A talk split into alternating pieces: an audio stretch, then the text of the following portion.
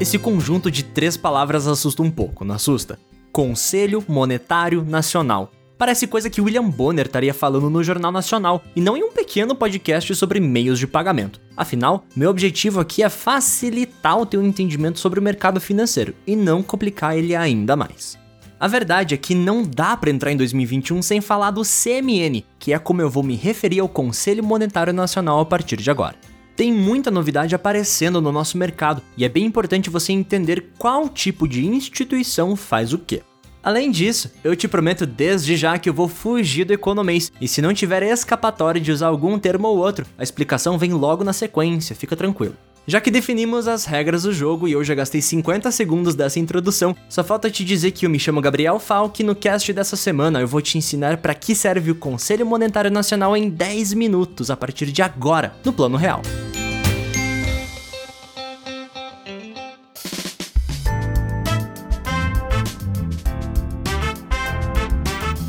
Lembrando que esse episódio do Plano Real é um oferecimento da Juno, uma das maiores fintechs de pagamento do Brasil. A Juno é uma instituição de pagamentos e participante direto do Pix, e com o aplicativo deles você consegue não só emitir e gerenciar suas cobranças, mas também fazer pagamentos, transferências e criar chaves Pix. Seja no mundo físico, no mobile ou até mesmo pela internet, a Juno tem uma solução pronta para te atender. Tem um link na descrição do episódio para você conferir o Pix na Juno, então enquanto eu te ensino sobre o Conselho Monetário Nacional, clica no link, conhece a solução e baixa o aplicativo agora.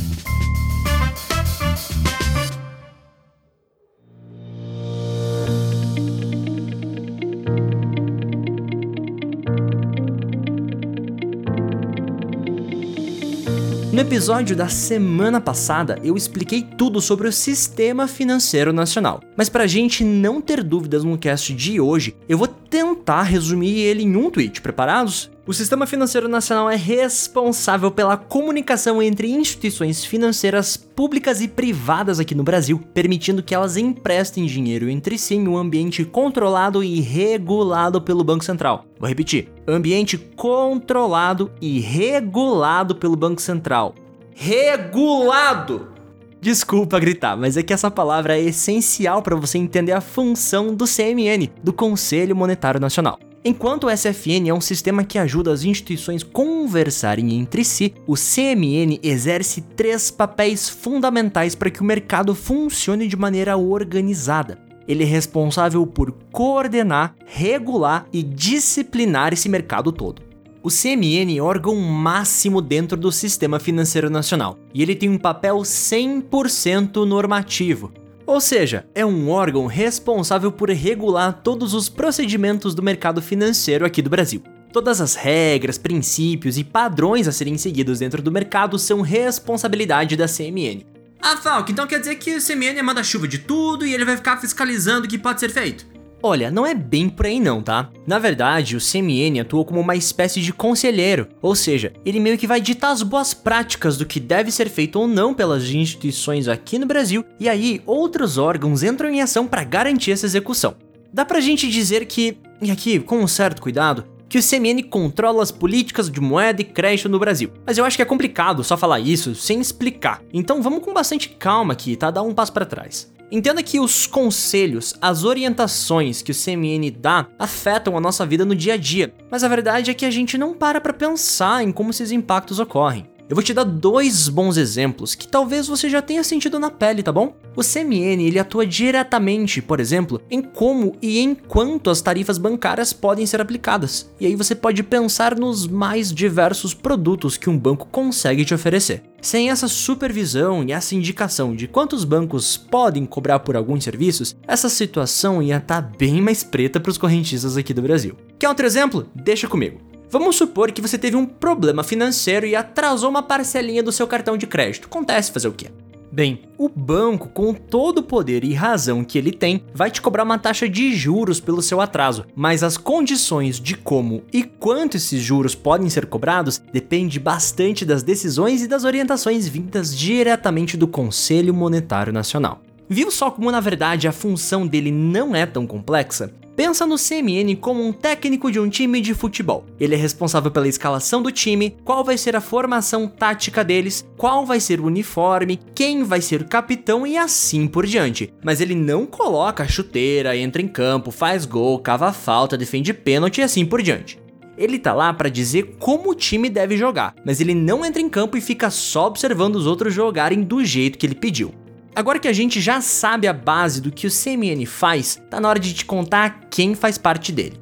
Sim, faz parte. Ele é formado por algumas pessoas de diferentes áreas da nossa política, e é bem importante você saber quem são essas pessoas. Fazem parte do Conselho Monetário Nacional o ministro da Economia, o presidente do Banco Central e o secretário especial da Fazenda. Essa formação nem sempre foi assim, tá? Antes o ministro do Planejamento, Desenvolvimento e Gestão fazia parte do CMN, mas ele acabou dando a vez para o secretário especial da Fazenda. Bom, já definimos o que é o CMN e quem faz parte dele, mas topa encerrar esse cast falando de algumas outras responsabilidades que ele também tem? Para os meios de pagamento, por exemplo, ele garante que o seu funcionamento esteja de acordo com as necessidades da população e da economia, defendendo também o nosso interesse. Falando do mercado internacional, ele pode usar os nossos recursos externos, ou seja, a reserva que o Brasil tem em dólar, para equilibrar o valor da nossa moeda nacional. A gente chama isso carinhosamente de política monetária, mas é um assunto bem complexo, tá? Então eu não vou entrar em detalhes aqui. Ele é responsável também por encaminhar recursos financeiros para instituições públicas e privadas aqui no Brasil, garantindo que todas as regiões desse nosso país de dimensões continentais possam se desenvolver. Junto com o Banco Central, o CMN também tem o papel de autorizar a emissão de papel moeda, nosso suado real. Os mesmos participantes do CMN que eu citei ali em cima se reúnem pelo menos uma vez por mês para discutir os temas relevantes da economia brasileira, tomando medidas bem similares com o que a gente conversou no início do cast até agora. Se você quiser saber mais sobre o CMN, eu vou te dar uma dica de um outro podcast que eu também faço parte, o Código Azul, que é o podcast de tecnologia e finanças da Juno. No episódio número 20, eu, a Marta Savi e a Renata Alba conversamos sobre o Banco Central, de tudo e mais um pouco. E eu tenho certeza que aquele bate-papo complementa demais esse cast aqui do Plano Real.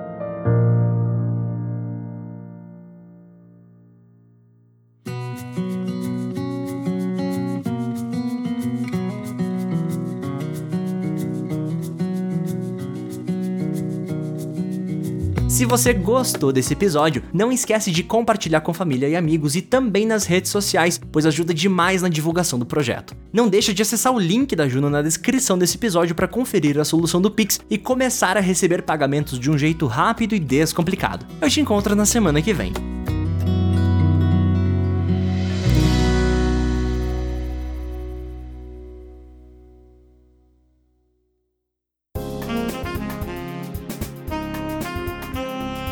Este podcast foi editado por Randy Maldonado.